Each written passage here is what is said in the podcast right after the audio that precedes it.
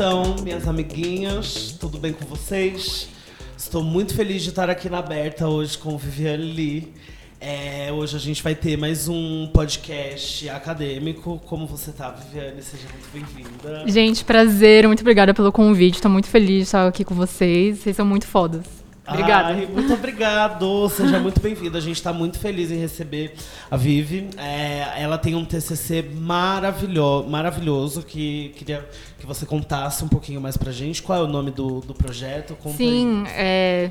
gente, muito obrigada é, por me convidar e trazer visibilidade para essas coisas que não estão não sendo vistas. É, o nome do meu TCC é Identidades Importadas, Compactadas, Demarcadas.zip. E ele fala sobre identidades para pessoas asiáticas brasileiras. É, acho que entendendo identidade como um, acho que um 0.0 de entender esse processo de racialização nosso que é muito invisibilizado. Então eu vi que falar sobre identidade é falar sobre o eu, assim. Então vamos falar sobre a gente, já que não é falado.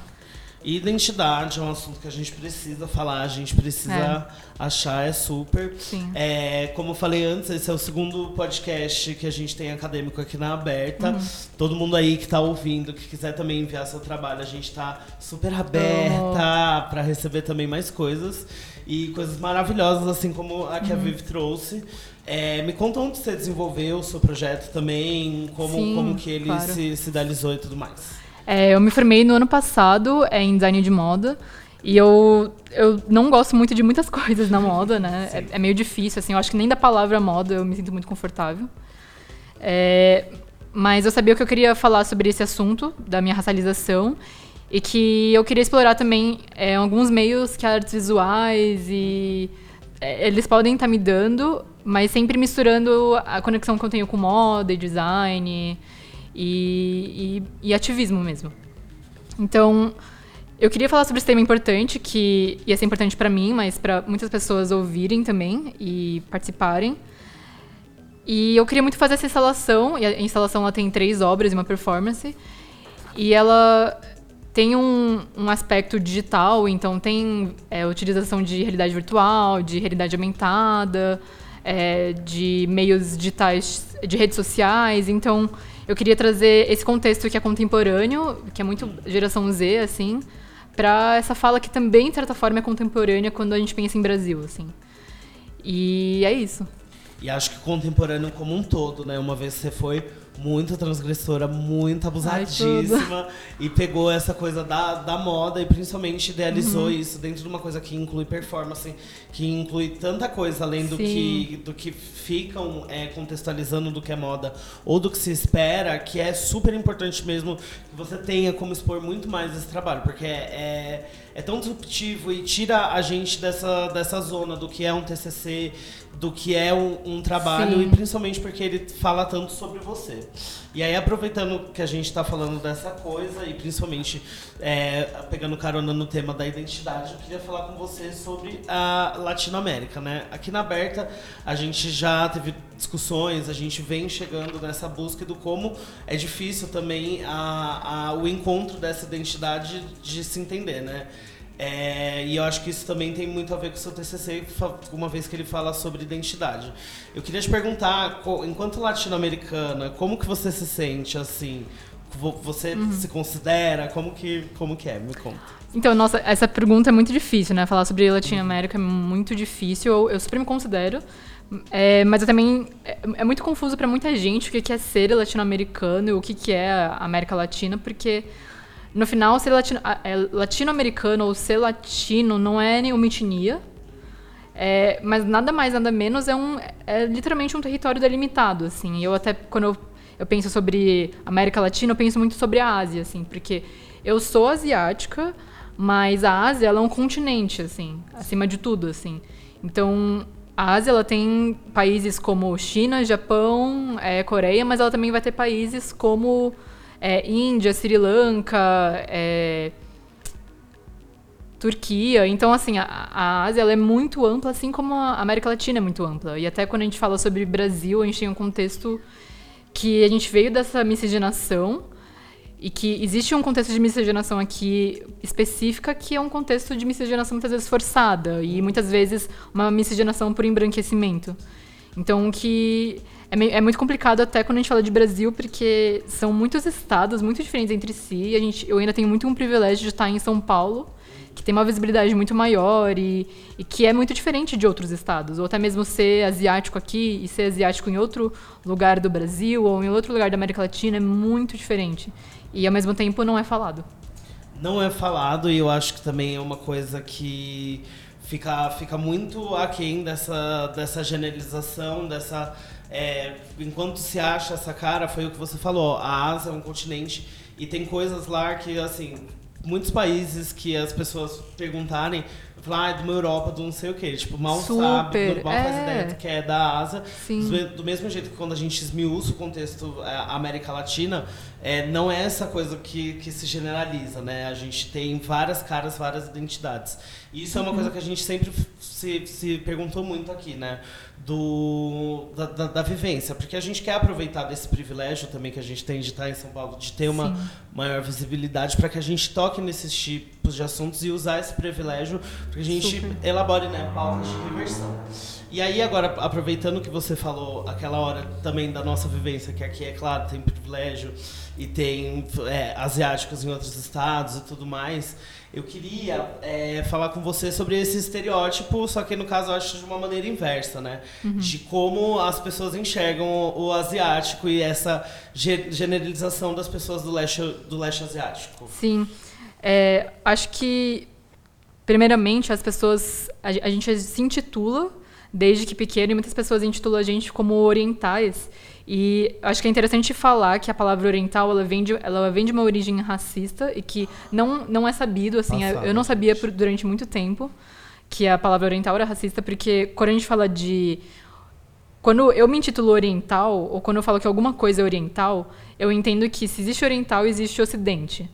E se existe, se existe oriente e ocidente, a África é o quê? Por exemplo. Ou até mesmo a Oceania é o quê?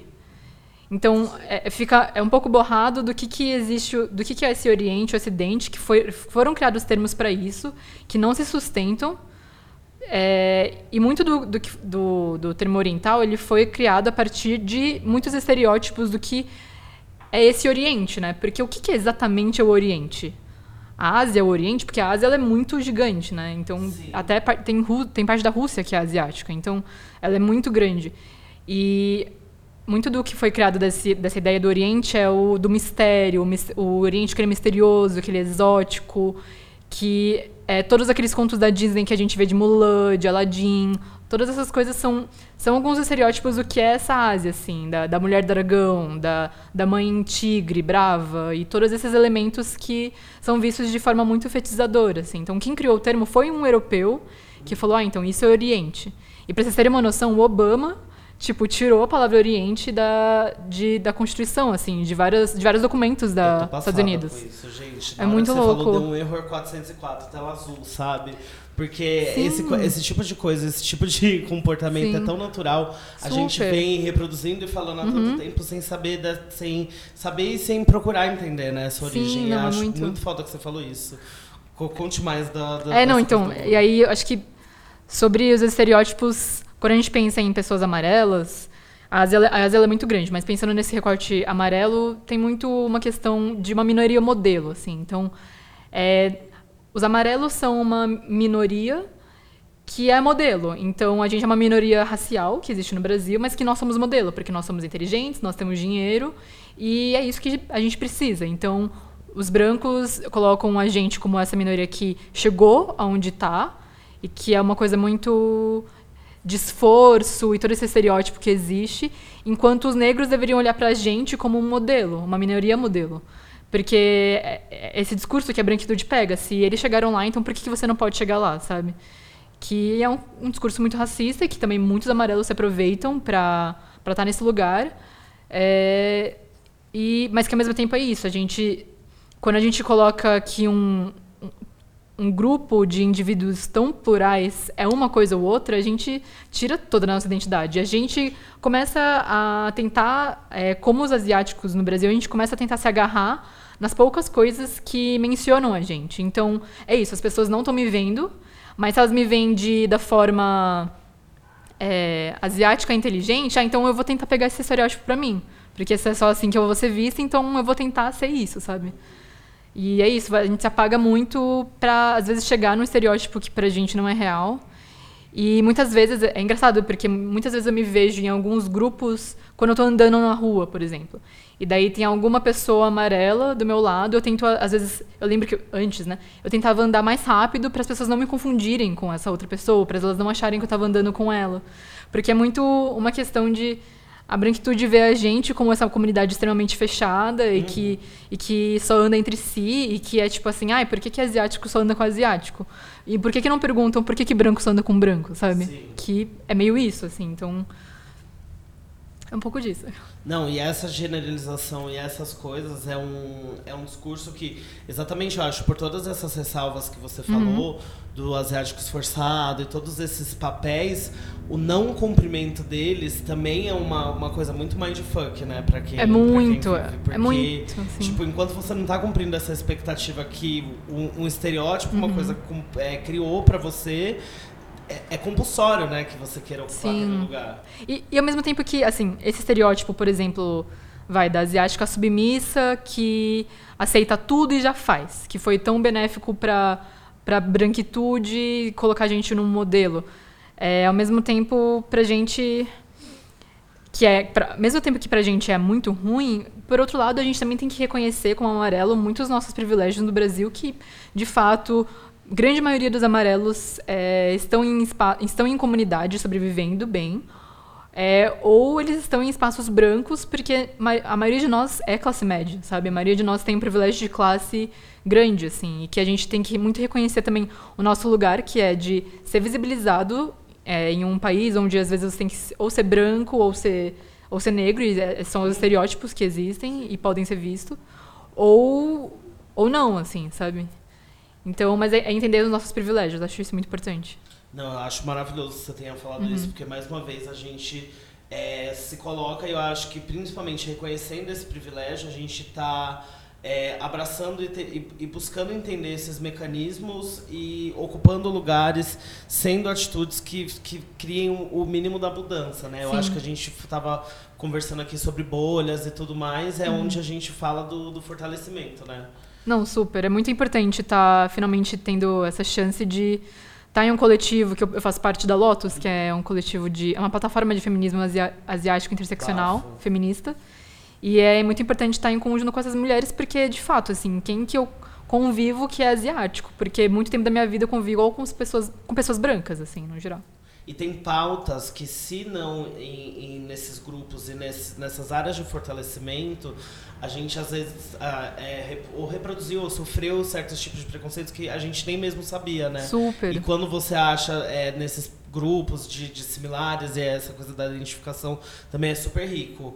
Como, como que foi a sua experiência com, a, com, as meninas nesse seu processo também de empoderamento e, e, e de externar a, a, sua personalidade, sua pessoa Sim. e tudo mais? Cara, foi. Eu conheci a Lotus. A Lotus. A, a, militância asiática, no geral, ela existe há pouco tempo no Brasil.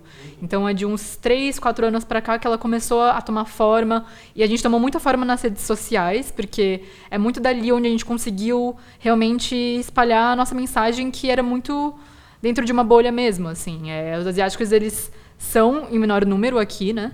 E então o papel das redes sociais foi é, extremamente essencial para tudo. E tá na Lotus. É, quando eu entrei na Lotus foi em 2016 e era tipo, sei lá, eu fui no Centro Cultural São Paulo, foi um encontro no Centro Cultural São Paulo com tipo umas três meninas e daquilo surgiu o que existe hoje, assim. E é muito, muito essencial estar tá junto delas, porque a gente muitas vezes é um espelho uma para outra. Então a gente enxergar pautas que sempre existiram na nossa vida, mas que nunca eram mesmo vistas ou faladas por nós. E quando a gente ouve o relato das outras, que são tão plurais, porque existem muitos recortes e contextos, é muito essencial, assim, para nossa saúde mental mesmo, sabe?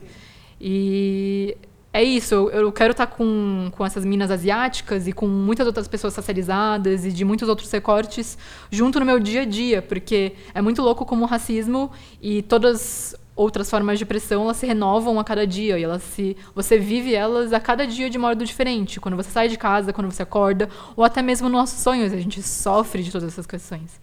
E isso quando a gente não imprime, né, no, no nosso comportamento. Uhum. Você tava comentando daquela coisa de não. De, de quando tinha as asiáticas, você queria passar na frente e tudo mais. Sim. Eu também, por exemplo, odiava ir em cabeleireiro gay.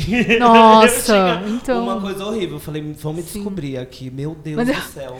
Eu entrava, eu já passava mal. Aí eu ficava assim, duro, duro, duro. Mas eu acho que é exatamente Sim. dentro das nossas vivências e de ver é, nossos semelhantes ou, ocuparem lugares diferentes, terem esses números recortes é enriquecedor, Uhum. né? Nossa, é essencial. Sim. E aí agora eu quero passar para uma outra pauta, que é aquela do não lugar, né? Uhum. Ah, do chinês não chinês, brasileiro não. Sim. Como que, como que a gente pode falar dessa questão, Viviane? É, então, é, é como o que a gente estava falando um pouco antes, assim, no, no Brasil, em muitos lugares, a gente está em polos, né? Então, é, ou em lugares binários mesmo, até então a, a gente é homem ou a gente é mulher, ou a gente é branco ou a gente é preto. Então, é, existem muitos graus de muitas coisas em- e elas se interseccionam. Então, é, a gente precisa falar sobre esses tons de cinza no meio do branco e do preto, sabe? Ou esses tons de coloridos no meio de tudo isso, sabe? E todas essas vivências que, é, entendendo a complexidade do outro, que vai muito além dos recortes, mas também da personalidade, de tudo isso, a gente se entende muito mais a cada dia. E tá no Brasil, é, e falando sobre um não lugar, é muito importante porque existem muitos não lugares, né? É, até mesmo daquela pessoa que às vezes ela não é magra, mas ela também não é plus size e ela precisa falar sobre o corpo dela também, sabe? Porque ela não está na norma. Então, falar disso é muito importante. E quando gente- os asiáticos brasileiros têm um limbo muito grande que é a gente não é aceito aqui como brasileiro, então a gente não é visto como latino-americano, como brasileiro, mas quando a gente também é, volta para esse outro país ancestral, a gente também não é visto como lá, porque a gente nasceu aqui, a gente tem uma cultura local, a gente tem uma personalidade totalmente moldada por onde, pelo lugar que a gente cresceu. Exato, falando, assim. exatamente, tipo, por, por essa latinidade mesmo. E então é um, não um lugar de muitas formas, assim, física, espiritual, muitas coisas. De jeito, né? Sim. De como, de como a gente se trata, de como a gente se porta, Aham. muda tudo. Eu acho que é, é esse não lugar é, é ele também que desperta né, toda a nossa busca por essa identidade e eu acho que o não lugar também é o que vai fazer a gente se transformar cada vez mais pra se buscar, né? Não sobre, eu acho que assim, tá tendo uma crescência agora dessas pautas que antes eram tão vistas de forma binária, mas que agora, tipo assim, vamos falar também do indivíduo não binário, sabe? Que ele não tá nessa perspectiva do do, do gênero homem ou mulher ou de outros gêneros, assim, vamos e, e eu acho que isso vai só crescendo. Então tá todo mundo, acho que ficando de olho nessas pautas. E aí eu acho que é extremamente importante porque só assim a gente também cria a referência, né? Não, é, do- super. Do, não lugar. Eu acho que é muito difícil, é, é necessário que histórias de não binários comecem a ser contadas, Uhum. que a gente veja isso na mídia, que a gente veja na propaganda. E enquanto asiática, como você vê essa representação em mídia? Sim, é, eu comecei muito. Acho que minha primeira referência de alguma coisa asiática, até num contexto chinês, né? Que eu tenho ascendência chinesa e taiwanesa. Então, a, a Mulan, ela foi uma, um conto de- da Disney que eu consegui me aproximar, mas que ao mesmo tempo era, é muito proble- pro- problemático, porque é um conto de- da Disney. Ele tá repleto ainda muito de estereótipos americanos do que, que é esse, esse Oriente ou essa China.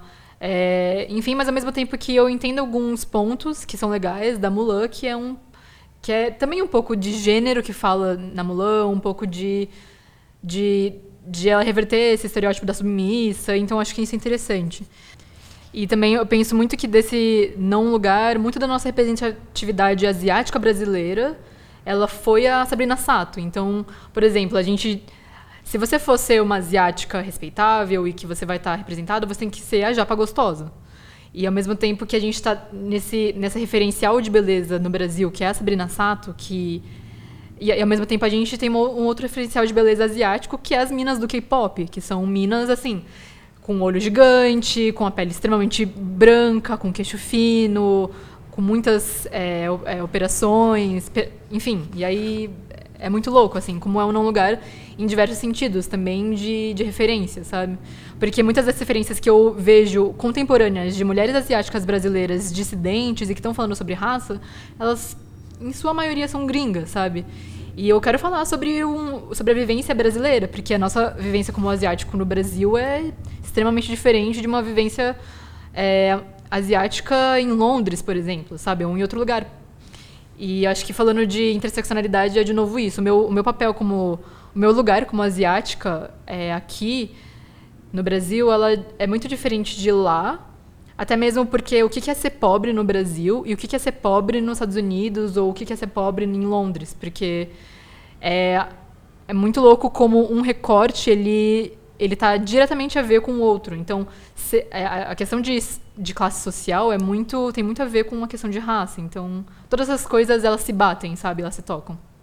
Nossa, amiga, você tá dando vários mind blows assim na minha cabeça. Eu acho que são vários neurônios que estavam aqui adormecidos. Passada, e conforme você vai Ai, falando, dá uma oi, nossa, verdade. Porque, tipo assim, isso que você falou, principalmente colocando em mídia pra uma coisa que é tão fácil da, uhum. da gente visualizar, que é tipo a, a criação de um estereótipo e, e também a ocupação de um privilégio que é quase impossível, né? Que é tipo de uma Sabrina Sato, que é um, é um lugar ali que, não. que já não existe. Principalmente falando do K-pop, também a gente levanta toda a, a problemática que tem, tipo, da, da é. Coreia ser campeã em procedimentos estéticos uhum. e tudo mais. E de toda uma coisa que lá é super cultural para elas e que aqui não, não existe essa vivência, né? Não, não é. Não dá pra. Apesar de que se esteja se criando também, é. tem esse lado de uma harmonização facial, um ácido aqui. É, a bunda, né? Que é, o estereótipo estereótipo dessas coisas é muito louco. É muito louco, é. Só que é uma criação é, e também é não, não existe e, e essa coisa tão forte, né, do, do procedimento aqui. Eu acho que é, é, é, nessa que a gente precisa, assim, destacar cada vez mais asiáticas, cada vez mais todo tipo de recorte, né? É Porque isso. a gente precisa de novas referências. Uhum. Gente, tá difícil demais as ref. Vamos então, agora a gente vai voltar a falar um pouquinho do, do seu TCC uhum. do, e falar da instalação que teve na, na Galeria 18. Conta pra gente como, quando que foi, como que foi. Beleza. É, então, a instalação ela foi final do ano passado e foi bem conturbado fazer ela, porque em uma semana eu estava fazendo a casa de criadores do Peixo Replay com a Incerto, e daí na outra ia ser minha instalação. Então, aquele semestre foi bem difícil, do, todo o processo de pensar no TCC e fazer, e fazer o desfile, porque eram coisas, projetos muito grandes, que eu estava muito imersa e que eu estava tendo que dar o sangue para tudo isso, assim. Mas, ao mesmo tempo que foi muito muito legal, assim. Então, ter, ter um privilégio de ter um espaço para expor meu trabalho, que muitos artistas no Brasil não têm, é, mas eu fiquei muito contente com o resultado, assim, no geral. É, a instalação, de novo, ela tem três obras e uma performance. É, a primeira obra, ela se chama Cosplay de Mim Mesma, e é uma obra que na instalação é um, é um quarto, é uma reprodução de um quarto, então ela vai ter uma cama, vai ter um, uma, uma, bancada, uma bancada, e daí toda a instalação ela é sempre baseada no conceito de interatividade, assim. Então, o que eu entendia estando na academia e não gostando dela é que era isso, assim, eu não, eu não sou boa de escrever e você tem que ser. Então, eu não sou boa de escrever, muitas vezes eu não sou boa nem de falar. E muitas vezes esses mecanismos você eh, eles são feitos para que você seja bom para você estar tá em algum lugar. Então você tem que saber escrever para chegar naquele outro lugar. Sendo que o que eu entendia de uma, de uma pauta tão invisibilizada como a asiático brasileira é que eu quero comunicar. E eu quero ser entendida, sabe? Eu não quero ser. Eu não estou agora, nesse momento, naquele lugar do artista que está fazendo uma coisa abstrata. Eu queria fazer uma coisa que fosse explícita, mas que tivesse complexidade. Então, e que fosse interativa, principalmente, que as pessoas estariam lá como agentes é, é, ativos, né? Tipo, então a, a instalação ela tinha tudo a ver com as pessoas e com o público. E daí essa obra Cosplay de Mim Mesma é uma, é uma video performance que também tem no YouTube, então vocês conseguem ver no canal, no meu canal Saishimi. E aí é uma, é uma, é uma video performance que eu estou num quarto e eu estou falando comigo, comigo mesma e a pessoa na instalação ela deita na cama, coloca o óculos VR e entende sobre essa pauta que é o cosplay de mim mesmo, que é de novo sobre os estereótipos que a gente estava falando, de de que muitas vezes, se eu tô. Se eu sou desconstruída, se eu tô numa, nessa estética monstra, é muito diferente do que um corpo é, branco e, e padrão é, né? Porque para corpos padrões, é, tipo magros e tudo isso, tá em um lugar de desconstrução é muito mais fácil. Mas quando eu vou estar tá nesse lugar, eu vou ser chamada de Harajuku. Eu vou ser chamada de cosplay, sabe? Sendo que não, eu, esse cosplay nada mais, nada menos é eu mesma, sabe? É eu tentando buscar minha identidade nesses signos que é, eu quero ter a liberdade de estar em vários lugares, sabe? Sim de novo daquela coisa da redução, né? Tipo, pegar de toda essa coisa e jogar para um cosplay. Eu acho muito foda dessa coisa da, do, do emprego de, desses nomes e dessas coisas que são tão comuns ao que é da, da, da nossa generalização e de quando a gente se dá com a obra, se, se lidar com você, ter essa inversão, entendeu? Porque eu acho que também junto disso Sim. vem um olhar de expectativa muito grande. E você trazer o, o, a reversão disso é o que faz ficar tão rico cada vez mais a experiência, sabe? Não superior. E é muito, é muito importante que as pessoas se conectem com isso. Então, muitas pessoas que foram na instalação, às vezes não, não me conheciam e viam alguém compartilhando no Facebook e eram asiáticas e foram e viram muitas coisas que para elas foram muito necessárias. É, e daí até a segunda obra da instalação, ela era um WhatsApp é, online, né, dentro do, do meu computador, que as pessoas poderiam acessar o meu computador. E eu falei, cara, eu quero que o processo, e até muito do que eu acredito hoje em dia, que eu a gente estava muito mais falando sobre processo do que, do que esse produto final, né? Então ela não é só a instalação, ela, então a gente precisa falar do processo. Qual que foi meu processo e quais que são as minhas referências? Porque é o que a gente estava acabando de falar. A gente não tem referências aqui. Muitas pessoas mal se conhecem como racializadas. E imagina ter essas referências. E muitas das referências midiáticas e pop, elas são muito necessárias para esse primeiro passo. Então, eu criei uma conversa dentro desse WhatsApp online que chamava TCC. E daí lá eu colocava todas as referências que eu achava para construir meu TCC. Então, nessa, nessa conversa comigo mesma, tinha vídeos, tinham áudios que eu mandava para mim mesma, tinham referências de coletivos asiáticos, de artistas asiáticos, é, tinham, tipo, músicas, videoclipes, tudo que para mim fazia, que eu precisava, que eu queria mostrar, que as pessoas precisavam ver, que fizeram parte do meu processo, eu coloquei lá. E daí as pessoas poderiam acessar aquilo e responder. Por exemplo, ela gostou de uma mensagem tal. E esse é o que, um, o, que o WhatsApp também consegue oferecer a gente como uma plataforma digital. Ela, se ela gostou de um conteúdo, ela poderia responder o conteúdo com o número de celular dela. E daí isso iria criar uma interatividade além do, do horário da instalação. Então, se a pessoa gostasse de um conteúdo, depois que acabou a instalação, eu pego o número dela e mandava para ela e poderia começar uma conversa com ela depois. Ai, que bafo. E é, toda a ideia também do WhatsApp naquela época foi muito. É muito louco como o Bolsonaro, tipo, muito do, do que o Bolsonaro conseguiu foi pelo WhatsApp, né? E pela, pelas fake news, assim. Sim. Então, foi pegar essa também plataforma e usar ao meu favor. Assim. O berro que eu dei com essa utilização do WhatsApp no multiplataforma. Amo, Amiga, você amo. é muito contemporânea, né? Eu, eu, eu, fico chocado, porque eu acho que também essa reversão e a utilização na obra do WhatsApp, dessa plataforma também tão endemonizada, mas tão necessária, é muito foda. E assim, numa coisa de arte, bicha, que na SP Arte não entra, total, sabe? Total. E tipo, eu acho de uma proximidade tão grande. E me conta, as pessoas interagiram, você recebeu alguma mensagem, como que foi? Então, infelizmente, como eu não tive também tanta estrutura para fazer e foi tudo muito feito na pressa, é, é muito necessário que eu. Depois, e depois só que eu percebi já que foi a primeira vez que eu fiz a instalação, eu percebi que eu precisava muito de monitores em cada obra, e que não era uma coisa que eu tive.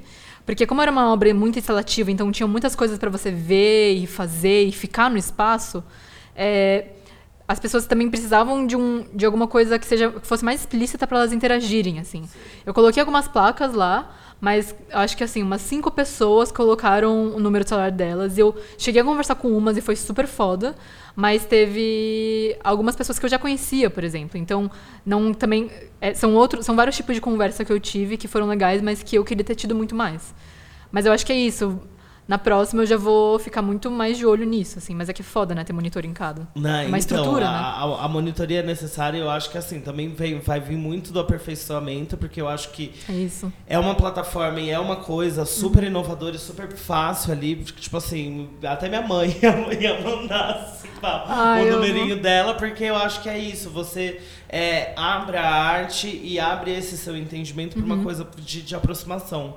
E isso é muito legal. Agora, se você pensa que time, veio aqui graduada e tal, tal, tal. Essa- esse- meu amor, essa Amo. garota, ela também tem bafos da Incerto. Ah, é. Conta pra gente da Incerto. Sim. Ah, então, a Incerto é um, é um projeto de estampa é, e que a gente identificou que é isso, assim, o que, que é estampa, né? E, e aonde ela pode chegar a gente. Porque a gente está muito falando sobre comunicação e a gente entende que a estampa ela tem a ver com esse design, mas a estampa ela é o que está na nossa camiseta, mas a estampa também pode ser a sinalização na rua e que, a- é, e que a estampa ela tor- se tornou uma coisa essencial para para sobreviver mesmo, para comunicação, para arte no geral, e que a gente falou, meu, vamos pegar isso e, e fazer em tudo e, e extravasar esses, esses sentidos. Então, a gente começou na serigrafia, que é um processo manual, e a gente tinha uma relação com moda, então é, uma, com moda e brechó. Então a gente. Cara, a gente não acredita muito em, sabe, comprar roupa na Renner, comprar roupa em. Porque, primeiro, que a gente não acredita no processo deles. E também a gente acredita em fazer as nossas próprias coisas, né? E, tipo, pegar coisas que já, já foram criadas, né? Tipo, eu não consigo ver muito sentido em comprar uma roupa nova e que também todo mundo vai ter. E Tipo. com a energia do ebó do trabalho escravo. Entendeu? Uou. Exatamente isso. Não, exatamente isso. Então, a gente vê no upcycling uma forma meio básica de, de viver mesmo, assim, porque... Junto com a Incerto tem o Brechó Replay também, né? Conta que como Isso, é essa, é, então, essa trinca. Eu, eu trabalho no Brochure Replay, que é uma produtora criativa e coletivo de arte, é, dissidente, então que a gente fala muito sobre vários recortes sociais e é uma plataforma multimídia, então a gente fala, fala sobre isso de vários jeitos. É, e eu entrei no Replay faz um ano só, então estou lá um pouco, há pouco tempo. E da Incerto eu sou fundadora, junto com duas outras pessoas. E a gente convergiu a plataforma Brechó Replay com a plataforma Incerto no ano passado, num desfile que foi na mesma época do meu TCC, que chamou Formatura. Então a gente falou sobre esse momento do aluno se formar e sobre. Novamente, eu estava me formando naquela época, então foi, foi engraçado, assim, tipo, foi bem especial, porque Vivendo o papel, né? era muito isso, era muito, tipo, eu tava me formando naquela época e quando a gente se forma é, é isso, assim. Então a gente tá fazendo tudo aquilo por um papel que vai ser assinado e tipo, a gente queria falar sobre aquilo de outra forma, sabe? Sobre aquela sobre esse ritual de formatura de outra forma, sabe? Finalização de ciclo. É, finalização de ciclo e, tipo, questionar exatamente a academia, assim, sabe? Que nenhum de nós acredita, a maioria de nós não fez faculdade, tipo, eu fiz, né? Eu tive a oportunidade de fazer, mas muitos de lá não, não fizeram faculdade e, e são muito mais fodas sem ela, sabe? Então a gente queria falar sobre esse processo. E aí, como que foi? foi aí vocês fizeram o desfile, né? Isso, o desfile ele foi desfilado na Casa de Criadores. E o processo foi bem intenso, porque é, eu estava bem no meio dos dois, porque eu trabalhava tanto no replay quanto na Incerto, então é, eu, a gente, eu, eu participava de vários processos, porque é, a, a Incerto ela tem o desenvolvimento de estampas, então a gente desenvolveu o conceito, aí tem que desenvolver todas as estampas, e todas elas têm um significado e tem uma poética. E daí a gente colocava isso tudo nas roupas. Então, assim, como a gente é um- são todos coletivos independentes, a gente não tinha estrutura para fazer as coisas, sabe? E a gente lidou com, sei lá, muitos modelos, sem poder é, conseguir dar a eles o que a gente sabe que eles merecem, o que a gente queria pagar. E também tem, sem ter uma estrutura de um lugar fa para fazer, de tipo, de um, de um catering que as pessoas merecem, e, enfim, sabe? Tipo, é bem difícil. É bem difícil e não basta ser multitasking, né? É, a gente não, tem que super. estar aí tirando leite de pedra. Sim. E, e fazendo o possível do impossível. Não, Uhum. eu acho maravilhoso, é, principalmente você pontuar é, essas duas coisas. Quero, inclusive, falo os dois arrobas pra, Super, pra galera achar. O Brechó Replay é arroba Brechó Replay mesmo. E a Incerto é Incerto com S e o arroba é arroba underline Incerto.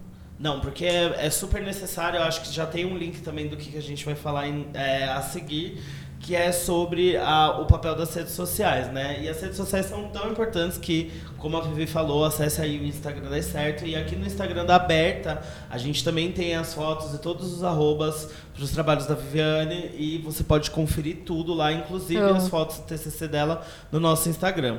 E aí, falando um pouco dessa coisa, não só do Instagram, né, mas da rede social e de como tudo isso, né, é, foi um lugar onde a gente finalmente achou é, como expressar a arte, essa coisa da identidade. É, na rede social a gente conseguiu começar a divulgar tudo isso e eu acho que tem vários parâmetros para a gente comentar do que, que né, a, a arte, como, como o, é. o, conceito enxerga isso. E aí, falando agora dessa coisa das redes sociais, que por, em, em partes dos projetos elas estão até no DNA, eu queria que você comentasse para mim assim, qual a importância das redes no, na idealização né, desses trabalhos? Uhum. Não, as redes são é, essenciais para a construção da nossa identidade e das nossas plataformas e é onde a gente consegue atuar mesmo e, e alcançar as pessoas, assim. Mas ao mesmo tempo que elas também são muito danosas, quando a gente estava comentando do WhatsApp, todo o efeito do Bolsonaro que teve, ou enfim, muitas coisas que é isso, é uma plataforma como, como qualquer outra, podem ter coisas boas e ruins. É, para Lotus, que é, o, que é o coletivo asiático, para a gente isso foi essencial, porque é dali que a gente conseguiu realmente alcançar as pessoas que a gente nunca conseguiria se não tivesse esse, essa plataforma online, mas ao mesmo tempo que é muito importante ter o offline. Porque, por exemplo, a Lotus, é, no 8 de março, quando a Marielle morreu, ela caiu, a Lotus, o grupo do Facebook, por brancofobia. Foi denunciada por brancofobia naquela época e caiu o grupo de arquivamento de três anos de feminismo asiático. Nossa, amiga. Não, passada. foi muito, foi muito pesado, Mas assim. Foi denúncia de troll, hacker. É, acho que é meio isso, assim. Acho que na época uhum. do, do 8 de março, do Dia da Mulher, vários bolsominions colaram em vários grupos feministas grupos, e, e, caíram, assim. Então, e foi por brancofobia, né? Muito mais. É, e ao mesmo tempo que, sei lá, pro Bruxa Replay, pra Incerto, e para mim mesma, o Instagram é, tipo, nosso portfólio hoje em dia. Então, aquilo é muito importante mesmo, assim. Tem muitas obras minhas que ah, também são inspiradas em coisas digitais, de redes sociais, além do WhatsApp. Algumas coisas de realidade aumentada. Então, é, é, é, muito essencial, assim, hoje em dia. Mas eu acho que é, também é muito importante a gente entender é, a importância do offline também, sabe? E tá criando coisas é, é, fora do online. Fora do online, exato. Acho que até porque, porque fora do online a gente trabalha com a coisa da vivência uhum. e no online a gente também tem um, um outro mundo, uma outra Uma outra segurança, né? É, é, é, é, de certa forma muito grave, mas eu acho que vendo isso tudo que você falou, é, me indaga muito e eu pego muito a referência do que a gente tem do artista, né? Uhum. Que a uhum. gente estava conversando Ai, também super. disso, da pessoa reservada, com as redes sociais uhum. todas em preto e branco, minimalista. Eu acho que enquanto ser assim, é resistir na rede social também é possível e é, é um motivo que, que engaja, né? Porque a gente, no caso, engaja a gente para continuar produzindo esse tipo de conteúdo, né? É, porque eu acho que às vezes com um hate, uhum. uma coisa, nada a ver, aquilo não vai te parar. Sim. É, a gente vai continuar sendo Sim. monstrona no Instagram, tá nem Não, aí. é muito. E, e, é isso, assim, entender essa, essa relação mesmo de, de ter esse online, mas a gente também não pode só contar com ele, sabe? Porque e se o Brecha Replay do Instagram cair? Todos os nossos trabalhos caíram e todo o nosso arquivamento de anos de existência, tipo, é, é muito isso, porque a gente fala, tipo, a internet ela é muito colonizadora também, Sim. porque se você não tem internet, você não existe. Se você não tem acesso a ela, você não existe. Ou, tipo, a internet te leva a meios em que é isso, quem tem mais dinheiro vai estar tá mais visto. Então, se você tem dinheiro, você vai pagar uma promoção no Instagram e você vai ser visto. Uhum. Então, é isso. Toda essa lógica do capitalismo mesmo. Tipo, eu não quero ver uma propaganda, mas eu vou ser obrigada a ver se eu quiser usar o Instagram, sabe? E eles estão pegando nossas informações. Mas é isso, assim. É entender que a gente está vivendo isso e também é muito difícil sair disso. Eu né? acho que é analisar friamente também como essa mecânica contemporânea, né, uhum. né? De, do, do, que é. Eu acho que mesmo, assim, mesmo com a coisa do anúncio, das pessoas que se promovem, compram um seguidorzinho ali, é uma uhum. coisa, é um caminho mais fácil, é. Só que eu acho que a criação da nossa identidade e do uso disso com ela Sim. é onde também a gente vai ganhar cada vez mais, podendo se expressar e podendo veicular nesses meios, né? É isso. É isso. Viviane, estamos chegando ao fim. Queria agradecer Ai, gente, muito que você participou aqui com a gente hoje da Aberta. Não, foi muito foda. Eu queria muito conversar com mais pessoas sobre isso e muito obrigada pela oportunidade que é trazer isso de novo pro digital, né? E para redes, assim. Muito obrigada mesmo. A gente está muito feliz com a sua presença e como eu falei antes, os trabalhos da Vivi estão na página da Aberta no Instagram e também no Facebook. Você pode encontrar ela lá, encontrar as coisas da Incerto, encontrar o Brechó Replay e, e do projeto dela. Você vai ficar por dentro de tudo e você não vai se arrepender Porque é um trabalho muito bafo, querida. Gente, Muito vocês obrigado. podem me encontrar também no, no meu portfólio, que é saishime.thunder.com, e também no meu canal do YouTube, que é saishime mesmo. Sai com CY, hein, gente? Isso. Porque eu também aprendi aqui Amo, agora. amo. Amiga, foi muito rico, foi muito cheio de mind blows, Ai, aprendizados. gente, muito obrigada. Eu também aprendi Sério, muito com muito vocês, foi muito foda essa troca. Muito obrigada. Ai, maravilhosa. Então é isso. A Berta vai se por aqui de mais um podcast. E eu vejo você na próxima semana. Beijos. Tchau, tchau. Beijo, tchau.